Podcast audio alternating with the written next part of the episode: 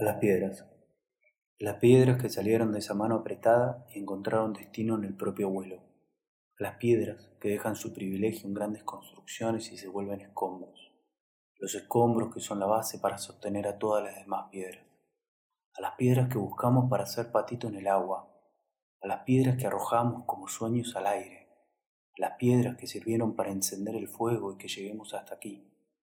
A las piedras que viven dentro de museos, sobre chimeneas, en cajas de cartón junto a cartas, en fotografías, dentro de enciclopedias, a las piedras que obligan al hombre a cavar hasta el centro de la tierra, a las piedras que sirven para la gomera, a las piedras que se dejan acariciar por el agua y ceden algo de ellas, a las piedras que hacen silencio a un costado del camino, a las piedras que pintan una rayuela en el suelo sobre otra piedra, a las piedras que se vuelven carteles y nos recuerdan que otra pareja estuvo aquí, a las piedras que no se vencen y siguen atravesando vidrios, a las piedras que forman caminos, montañas, puentes y hogares, a las piedras donde apoyamos la cámara de fotos que nos retrató, a la piedra que juntamos celosamente en un balde de plástico cuando nuestros pies apenas alcanzaban el suelo, a las piedras que evitan que las cartas españolas se nos vuelen, a las piedras que nos dieron su calor cuando estábamos mojados,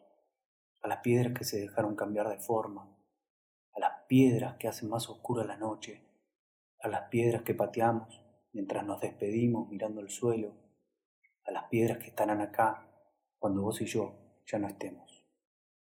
Lucas José.